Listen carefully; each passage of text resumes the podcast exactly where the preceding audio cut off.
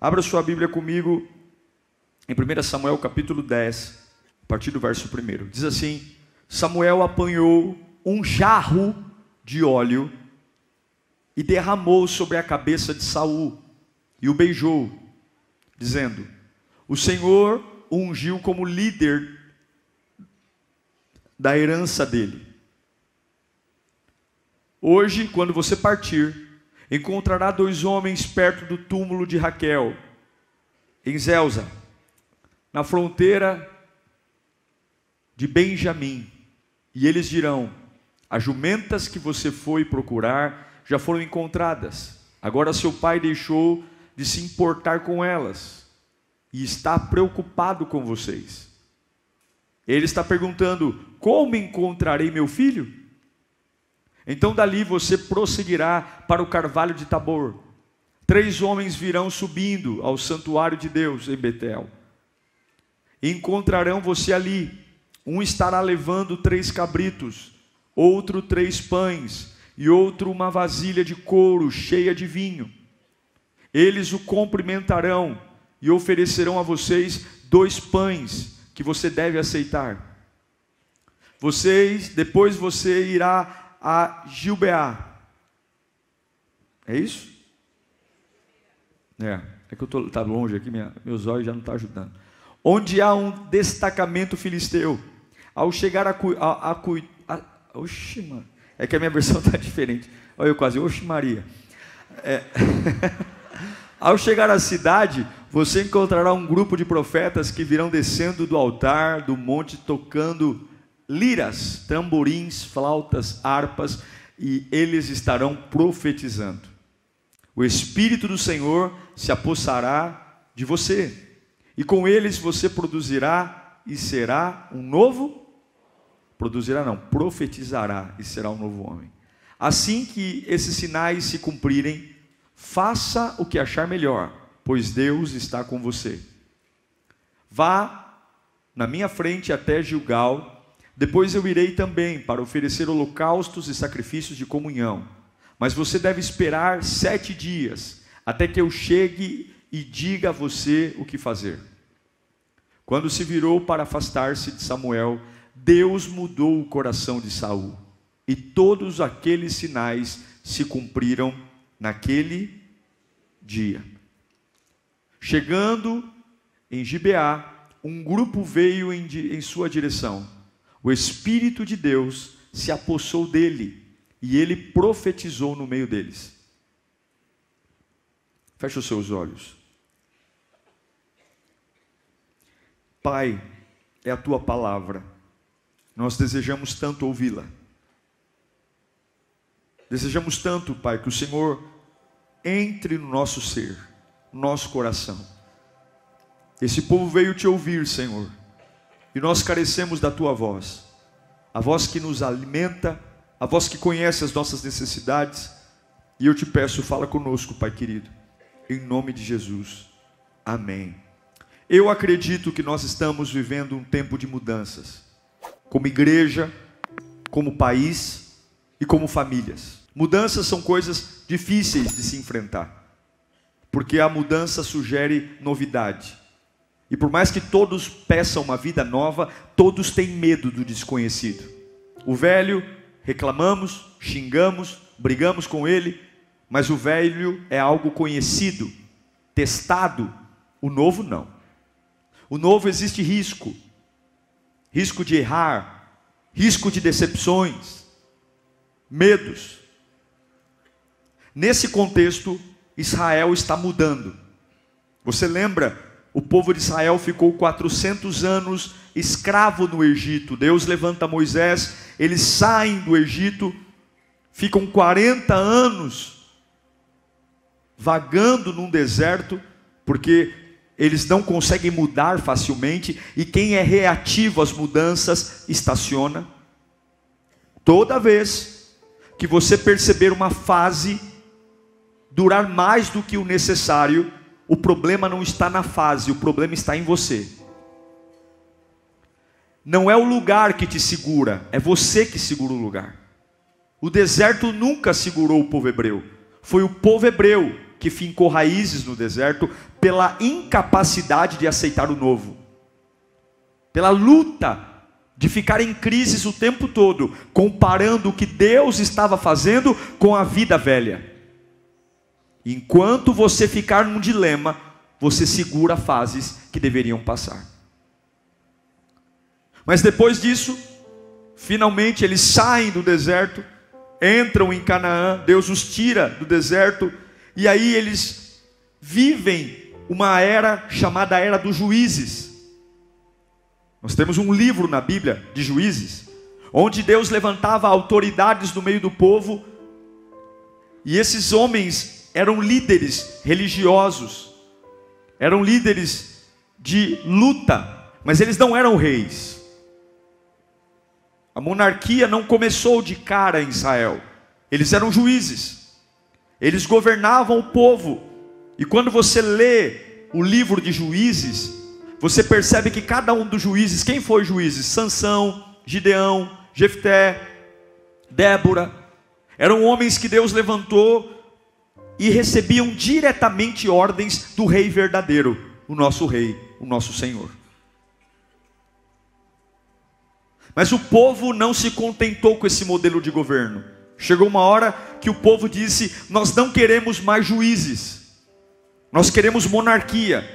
Eles começaram a olhar para outros países, outros reinos, e falaram: Não, nós queremos um rei, um rei real, um rei humano.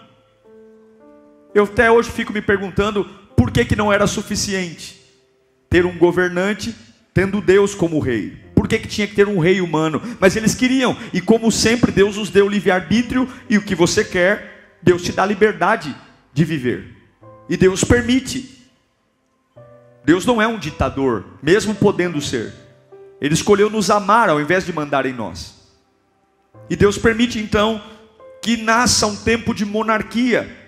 E esse texto é um texto perigoso porque mostra uma transição de governo o reino de Israel saindo da era dos juízes e entrando na era da monarquia.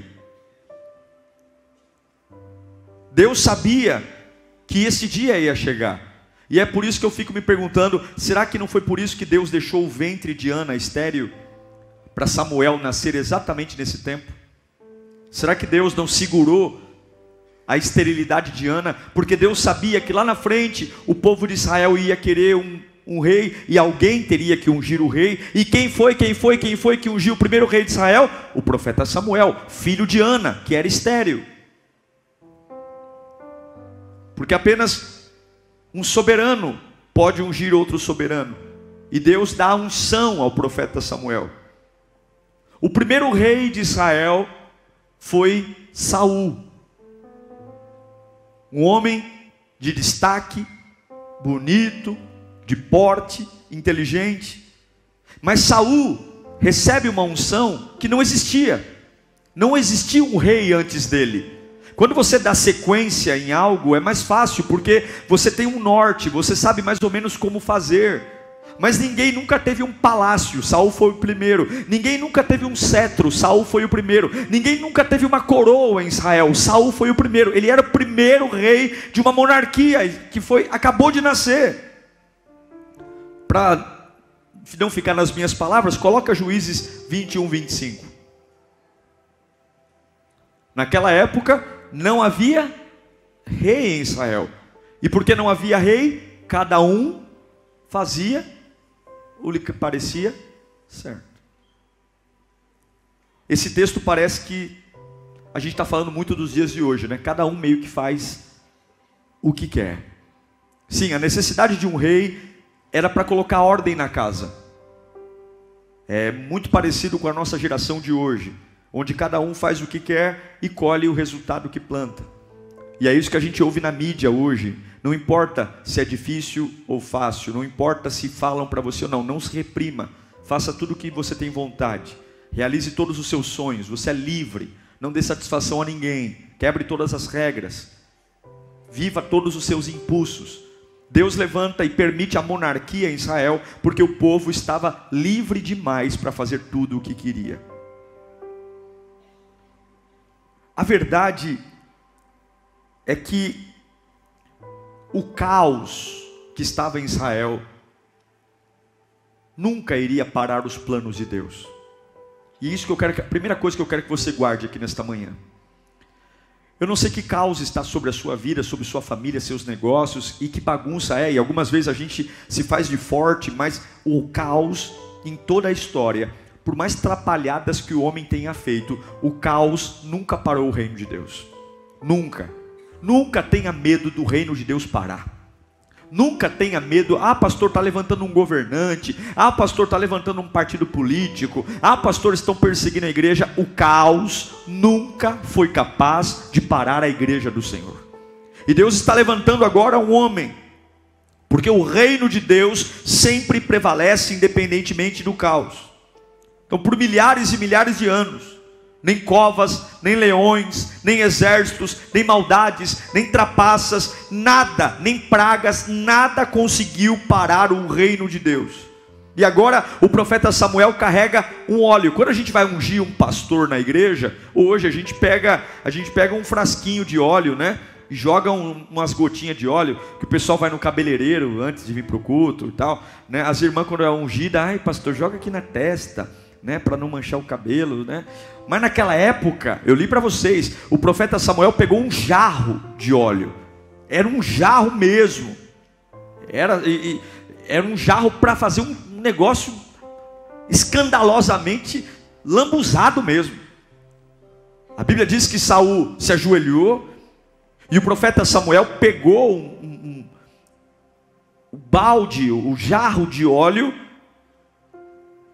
e derrama sobre Saul. Ao ponto de que da cabeça até os pés ele fique totalmente manchado de óleo. A ideia é que todas as pessoas vissem ele andando pela cidade lambuzado de óleo. A roupa, o cabelo, o rosto. Por quê, pastor? Porque unção não é feita para ficar em secreto. Unção é para ser pública. Quem é ungido não é ungido para ser alguém anônimo.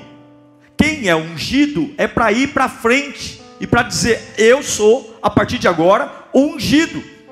Não é gotinha, não é não é alguma coisa, há uma mudança? Ah, vocês querem um novo modelo de governo? Queremos. Então eu preciso levantar uma pessoa, precisa. Então essa unção será pública. Eu não sei para quem eu estou pregando aqui, mas muitos estão clamando por mudanças. Muitos estão dizendo, pastor, eu estou aqui numa agonia, não sei se eu vou, se eu fico, eu não sei se eu compro, se eu vendo, eu não sei para onde eu vou, e essa indecisão vai acabar hoje. Porque se você está atrás de uma mudança, o que você precisa é a unção de Deus.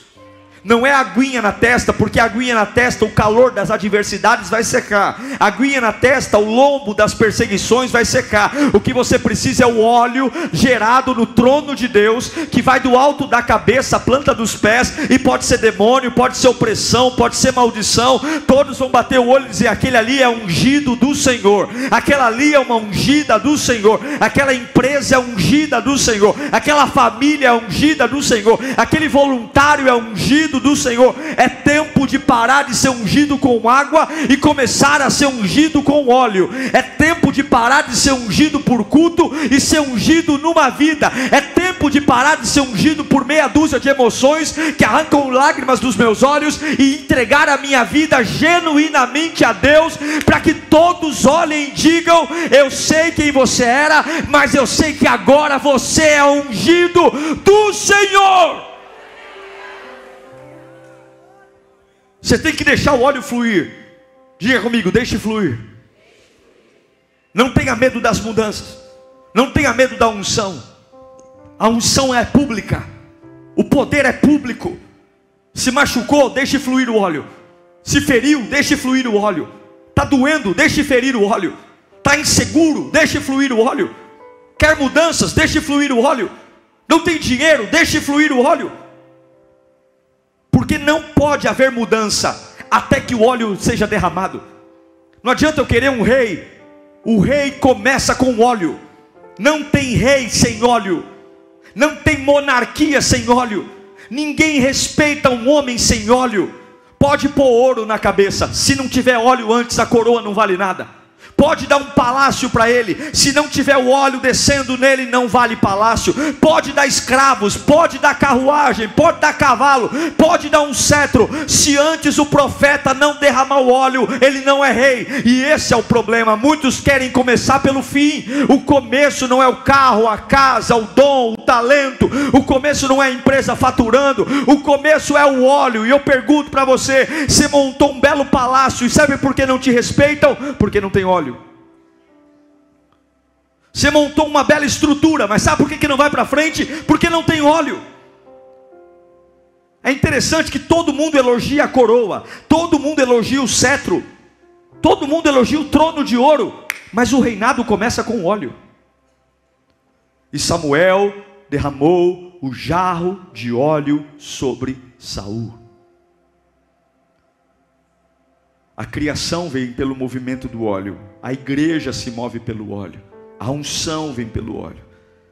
Deus não está se movendo por entretenimento, Deus está se movendo por óleo. Deus não está aqui para animar você, te dar um domingo gostoso. Deus está aqui para mudar a sua vida para sempre. Deus não está aqui para realizar os seus sonhos pessoais e para você sentir o peso na consciência vazando pelos dedos. Deus está aqui para ser o seu pai verdadeiro e não Papai Noel e não coelhinho da Páscoa. Deus não está aqui para encher os seus armários de presente. Deus está aqui para dar uma vida e vida em abundância. Deus está aqui para levar você para o céu. E como que você ousa pedir para Deus mudar a sua situação e ao mesmo tempo ignora o que Ele está tentando mudar em você. A verdade é que muitas vezes nós somos hipócritas, porque queremos que Deus faça algo que nós não deixamos. Agora, fala comigo, não pode ser água, tem que ser óleo. E aquela unção derramou sobre Saul algo que ele não era. A Bíblia diz que quando o óleo foi derramado sobre Saul, um novo caminho se abriu, um novo horizonte.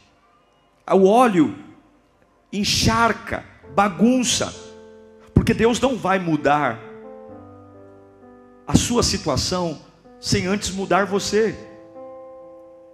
Deus não pode mudar a sua realidade se Ele não lambuzar você. Eu, eu não sei para quem eu estou pregando, mas Ele quer deixar uma mancha em você, uma mancha oleosa, algo marcante, algo que vai comprometer totalmente a tua origem, algo que vai, qualquer pessoa que vai encontrar você vai dizer: olha, não é água, é óleo, não seca, não muda, manchou. Deus ungiu para uma vida nova. E quando Saul é ungido, olha para mim. Samuel dá três ordens para ele.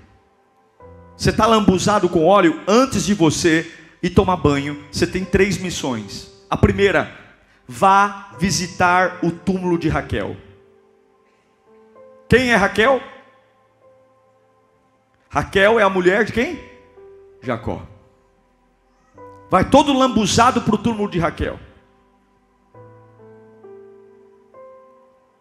Porque o reino de Deus sempre vai te levar a lugares estranhos para confirmar o teu chamado. O teu chamado não é confirmado onde você quer, o teu chamado é confirmado onde Deus quer. E algumas pessoas querem ser aprovadas naquilo que projetaram para si mesmos. O que, que é o, o que, que o túmulo de Raquel te lembra? Raquel, mulher de Jacó. Não sei se você lembra, mas em Gênesis 35, 16.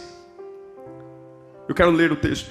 Eles partiram de Betel e quando ainda estavam a certa distância de Efrata, Raquel começara a dar, a luz com grande dificuldade dentro da carroça. Enquanto sofria muito tentando dar a luz, a parteira, a parteira lhe disse: Não tenha medo, pois você ainda terá outro menino. Já a ponto de sair-lhe a vida, quando estava morrendo, deu o nome do filho de Benoni mas o pai deu-lhe o nome de Benjamim. Assim morreu Raquel e foi sepultada junto ao caminho de Efrata, que é de Belém. Saul é descendente de Benjamim. Mas quando Benjamim nasceu, quando ele nasceu, Raquel estava morrendo no parto. Ela deu o nome do menino de filho da minha dor. Porque aquele era o ponto de vista de uma mulher que estava morrendo, sufocada pelas dores, sufocada pelas dores físicas, emocionais, por vários problemas. Era uma mulher moribunda que estava morrendo e dizendo: É assim que eu enxergo esse menino, é assim que eu enxergo.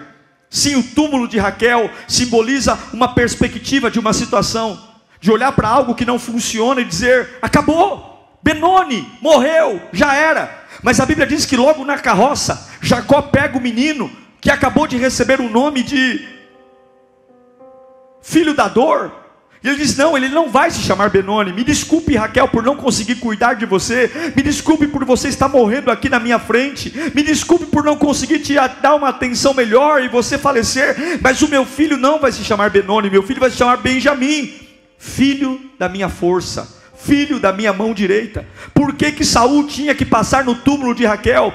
Porque na vida de ungido, sempre o que vale é a sua perspectiva. Na vida do ungido, você vai se deparar com situações que algumas pessoas vão dizer: Benoni, Benoni, morreu, acabou. E você que é ungido vai olhar para as mesmas situações e vai dizer: Não é Benoni, não, é Benjamim, filho da minha força, filho da minha mão direita. O ungido não fala o que todo mundo fala, o ungido fala o que sai da boca boca de Deus, e Deus estava ensinando: você vai no túmulo de Raquel, para você aprender que a vida sempre tem dois caminhos: o caminho natural, onde contempla a desgraça e morre, ou o caminho de ungido, que não crê no que vê, mas crê no que sai da boca de Deus. E levanta sua mão para cá. Hoje você vai visitar túmulos de histórias que para muita gente foi o fim, foi o trauma, muitas histórias que para muita gente foi uma ruína, e Deus vai mandar você mudar nome de situações, porque você não é mais o salvo Salzinho da região. Você é ungido de Deus. Aquele que visita lugares entende que a palavra final sai da boca de Deus. Fala comigo, não é Benoni, é Benjamim. É por isso que ele tem que visitar o túmulo para lembrar que duas perspectivas deram sentido a uma criança. Visita o túmulo para você aprender a olhar direito antes de abrir a boca. Visita o túmulo para você entender que no túmulo de Raquel, você não é descendente de Benoni, você é descendente de Benjamim. Tentaram fazer você ser descendente da dor, mas você é descendente da mão direita. Eu não sei para quem eu estou pregando aqui, mas as noites que você ficou acordado, as noites que você sofreu, os dias mais sombrios que te assustaram, as acusações. Deus manda dizer: volte ao túmulo de Rasquel, que eu vou te mostrar que eu nunca falhei com você e que a minha palavra é indestrutível, eu não mudo. A segunda coisa que ele pede, depois do túmulo de Raquel, Saul, ainda todo lambuzado de óleo, você vai para Betel. Betel significa casa de Deus. E ele vai dizendo: Ó, oh, você vai encontrar alguns homens indo em Betel adorar, eles serão três homens, uh, você vai ver levando três cabras, o outro levando três pães, o outro levando vinho, só que um deles vai te oferecer dois pães, e você deve aceitá-los. Era muito comum as pessoas irem a Betel entregar ofertas, e esses dois pães têm um sentido profético. Ele vai ver gente com cabra, ele vai ver gente com vinho, mas a revelação de Samuel não diz que ele vai receber isso, mas diz que quando tiver um homem com dois pães, esses dois pães vão ser entregues. Esses dois pães significa o que vai acontecer pouco tempo depois que Saul assumiu o trono, a divisão de Israel. O reino de Israel dividido do reino de Judá. É como se Deus falasse: você vai receber dois pães. Em outras palavras, o reino vai se dividir, mas eu te darei autoridade sobre o reino dividido. Você vai liderar um país que vai entrar em colapso. As tribos vão se rebelar. O povo vai se rebelar. Tenha algo em mente. Um homem gorduroso, um homem molhado de óleo, Enquanto ele está cheio de óleo, ele visita o túmulo para entender que ele não é descendente da dor, ele é descendente da força. Quando ele está banhado de óleo, ele vai encontrar um camarada que vai dar pão na mão dele, para mostrar que dentro da vida de um ungido, existem momentos de ruptura, existem momentos de divisão, existem momentos onde você quer todo mundo junto e separa, mas Deus sempre te dará autoridade acima das separações. Não se assuste quando as coisas ruírem, não se assuste quando as pessoas se afastarem. E vem a terceira coisa. Deus diz para ele, através de Samuel, depois de Gibeá, onde há um destacamento do filisteu, você vai encontrar um grupo de profetas. Esses profetas vão estar descendo do monte, eles vão estar tocando liras, harpas, alaúdes, flautas, tamborins, eles vão estar profetizando, e quando você ouvir o som que esses profetas tocarem, o Espírito vai se apossar de você, e você vai entrar em transe, você vai começar a profetizar. Eu acho interessante como a profecia de Samuel é específica. Ele diz que quando ele ouvir a música, o espírito vai se apoderar de Saul. Ele já foi no túmulo de Raquel. Ele já viu que ele não é filho de Benoni, ele é filho de Benjamim. Ele já recebeu dois pães ungidos, dizendo que quando o reino se separar, haverá autoridade mesmo diante do caos. Mas faltou uma coisa: faltou a unção descer sobre ele. E quando que a unção vem? A unção vem com a música. É impressionante, irmãos, como a música muda uma atmosfera. É impressionante quando você está mal e coloca um love song no rádio, você chora pela ex. É impressionante quando você está animadinho e está indo viajar, solta aquelas playlists do Spotify, músicas para viagem, e vem aquelas músicas gostosas de se ouvir, você abre o vidro e parece que vai conquistar o mundo. A música muda o ambiente, a música levanta e a música destrói. Se você quer mudar o ambiente da sua casa, eu vou te dar uma dica: antes de mudar os móveis, antes de mudar a cor da parede, antes de mudar o sofá, mude a música que toca dentro da sua casa. Você não sabe o poder que a música provoca dentro do ambiente. E Deus disse: você vai ouvir a música, Saul. E quando você ouvir a música, ver as flautas, ouvir os tamborins, ouvir as flautas, os alaúdes, então eles vão estar profetizando. Se jogue no meio dessa música, se jogue no meio dessa profecia, porque no meio dessa música o meu espírito se apossará de você. Não é emoção, não, é poder de Deus, é uma atmosfera que vai mudar. Você nunca foi rei, você nunca soube o que é ser rei. Estão colocando você num lugar que ninguém da sua família nunca foi, e você só vai ser o que ninguém nunca foi se meu espírito estiver em você. Então, quando a atmosfera mudar, não fique fazendo cara feia, não fique julgando a atmosfera, não fique encontrando defeito na flauta. Quando você ver a atmosfera mudar, se joga no meio da atmosfera, porque a hora que você se jogar, o meu espírito estará sobre você. Saul estava prestes a entrar em glória. Saul estava prestes para entender o que é uma vida transformada para sempre. E eu quero que você levante a sua mão para cá, porque você não foi ungido com água, você foi ungido com óleo. E Deus manda eu te dizer hoje: é tempo de mudança, é tempo de entrar numa nova atmosfera, é tempo de mergulhar numa glória que você ainda não viu, é tempo de entrar numa unção que você ainda não viu, e hoje os tamborins vão tocar nesse tabernáculo, hoje as flautas vão ecoar por aqui. Não reclame de 2020, 2021, 22, 23, porque hoje algo novo vai se estabelecer na sua vida. Há uma mancha que nenhuma água vai arrancar de você, e é, eu quero declarar que essa mancha não é de fora para dentro, é de dentro para fora. Oh, adore, adore quando você ouvir a música, mesmo que a cabeça doa, adore. Adore quando você ouvir o som, adore. Quando você ouvir os tamborins tocando, adore. Você que está online, abaixe sua mão, digita aí no chat. Eu quero a unção de Deus. Você que está online, digita aí, eu quero a unção de Deus. Escreva. Eu acho lindo que Deus poderia ter mudado todos os fatos da sua vida mas Ele escolheu ungir você do jeito que você é. Quando Saul muda, coloca para mim, por favor, nós vamos orar já. 1 Samuel 10, 5 e 6. Depois você irá a Gibeá de Deus, onde um destacamento de filisteu, onde, onde há um destacamento de filisteu. Ao chegar à cidade, você encontrará um grupo de profetas que virão descendo do altar no monte, tocando liras, tamborins, flautas, harpas. E eles estarão o quê? Profetizando. Depois você, o Espírito do Senhor se apossará de você.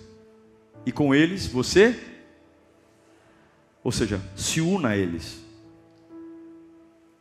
E você será um, um, um. Quantos querem ser? Um novo homem. Uma nova pessoa. Se joga, irmão. Se joga. Para de ser chato. Se joga. O som do céu está aqui. Se joga. Se joga. Sua boca cheia de palavras novas. Sua cabeça cheia de uma unção nova. Seu coração pegando fogo pela presença de Deus. Sua vida sendo marcada por uma mancha que não vai sair. Não vai sair, não vai sair. Pode lavar, pode lavar. Ela manchou, ela manchou, ela manchou. Pode passar homo, pode passar vênus, pode passar o que for. Essa mancha de óleo não vai sair, não vai sair. Pode ter o sol escaldante que for, essa mancha não vai sair, não vai sair, não vai sair. E eu quero declarar que é um ambiente de mudança entre nós aqui. Vida, feche os seus olhos. Eu quero que você visite o túmulo de Raquel agora. Eu quero que você volte a um lugar que alguém disse Benoni. Benoni! Eu sinto muito, Raquel, por você. Mas não é Benoni, é Benjamim. Vai lá, Saul. Pingando óleo, engordurado. Vai lembrar da tua história.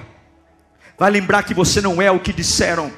Tentaram fazer de você Benoni, mas você não é filho da dor, você é filho da minha força. Por isso que eu te escolhi. Está aqui os pães. Vai para minha casa. Eu estou te dando autoridade para lidar com gente confusa. Eu estou te dando autoridade para lidar com uma casa perturbada. O reino vai se dividir. E eu estou te dando autoridade. Você não é pele fina. Você vai aprender a lidar com cara feia. Vai aprender a lidar com rebelião. Vai aprender a lidar com revolta. Eu estou te ungindo para você governar e não para ser um ratinho assustado. Eu estou te ungindo. Vai dividir Israel e Judá e está tudo bem. Eu te dei autoridade sobre eles. Olha o óleo pingando. Olha a mancha impregnando.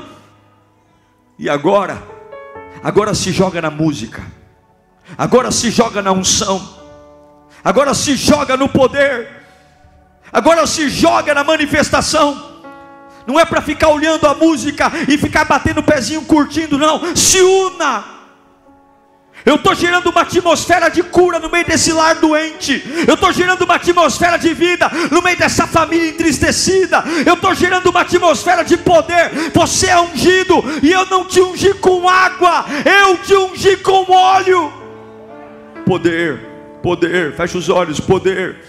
Deus está ungindo você de dentro para fora agora. Deus está ungindo você de dentro para fora. Deus está ungindo você de dentro para fora. Deus está ungindo você de dentro para fora. Há uma unção brotando de dentro para fora. Há algo nascendo, há algo nascendo. Eu já fui no túmulo de Raquel, eu sei quem eu sou. Eu já peguei os dois pães, eu sei que eu tenho autoridade. Eu já me lancei na presença de Deus. Cadê a boca daquele que se lança na presença de Deus? Cadê o coração inflamado daquele? Deus não te ungiu com água. Para de se fazer de sonso. Para de deixar secar. Quantos aqui secaram? Quantos secaram? não é para secar, é para manchar. Não pode secar. Quem seca desaparece, vive uma vida de constante incerteza, não sabe para onde vai, não sabe onde congrega, não sabe quem é, não sabe quem ora, porque secou. Não pode secar, tem que manchar. O óleo tem que grudar ainda que eu vale ande por um vale da sombra da morte, o óleo está em mim. Ainda que eu entre num chiqueiro de porco, eu me lembro que eu sou filho do meu pai, porque eu tenho óleo. Óleo. Vai falando em línguas com Deus. Se você é batizado em línguas, vai falando em mistérios com Deus. Vai falando mesmo sentado, vai falando, vai falando. O óleo vai verter aqui agora, o óleo vai verter. Chega de ser batizado com água, chega de ser ungido com água, chega de ser quer mudança é óleo, quer mudança é óleo. Deus não unge com água, eu unjo você com óleo. Vai pingar, vai engordurar, vai manchar, vai contaminar, vai cheirar, vai mexer no cabelo, vai mexer na pele. Mas tu vai entrar no hospital, e quando tu entrar no hospital, todo mundo vai dizer: lá vem ungido. Quando tu entrar no trabalho, lá vem ungido. Quando tu andar na rua, lá vem ungido. Vão respeitar a tua oração, vão respeitar a tua fé, vão respeitar a tua vida com Deus, porque não é água, é óleo, não é água. Ei, Saul, eu te unjo com óleo. Uau! Eu tenho certeza que Deus falou com você. Tenho certeza que depois desta palavra a sua vida não é mais a mesma. Peço que você também me acompanhe nas minhas redes sociais: Instagram, Facebook YouTube. Me siga em Diego Menin. Que Deus te abençoe.